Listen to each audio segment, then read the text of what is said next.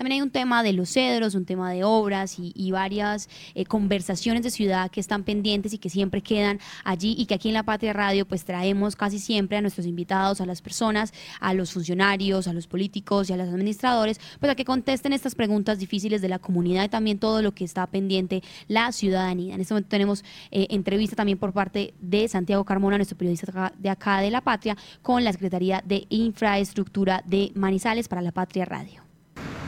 Muy buenos días al secretario de Obras Públicas de Manizales, Jorge García. Secretario, bienvenido a La Patria Radio, ¿cómo está?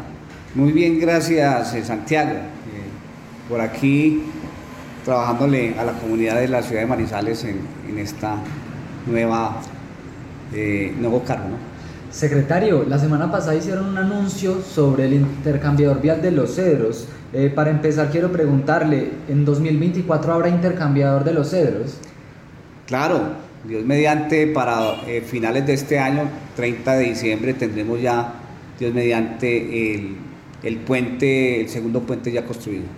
Eh, no habrá más prórrogas. La última que se dará es esta que ya se concedió, 31, 30 de diciembre del 2024 esperamos que así sea, o sea, una prórroga sería si algo extraordinario pasaría. Y tampoco adiciones en ese caso. No, porque los recursos ya están definidos claramente de lo que se requiere para dar terminación a, lo que es el intercambiador de los cedros. Y el consorcio de los cedros 2022 dio la garantía de que con el presupuesto que se adicionó puede terminar el puente 2 este año. Sí, claro. Y con respecto a los predios cercanos, recuerdo que había eh, unos problemas con, la, con el acuerdo de compra de algunos de esos predios. ¿Cuáles eran? Al final, ¿qué se decidió en ese caso? Bueno, digamos que el, problema de los, de los predios que se dieron inicialmente, todo tiene que ver con, con un proceso de gestión predial.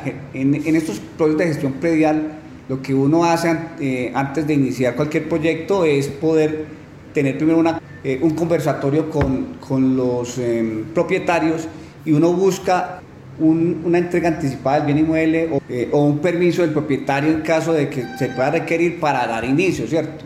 Y sigue con el proceso, digamos, de, de la gestión predial que tiene situaciones ya de tipo jurídico. Entonces, en este caso, digamos que eh, hasta donde nosotros recibimos, hay cuatro procesos que están en, ese proceso jurídico, pero toda ya la gestión predial de permisos y de entregas anticipadas de los bienes inmuebles ya se dieron.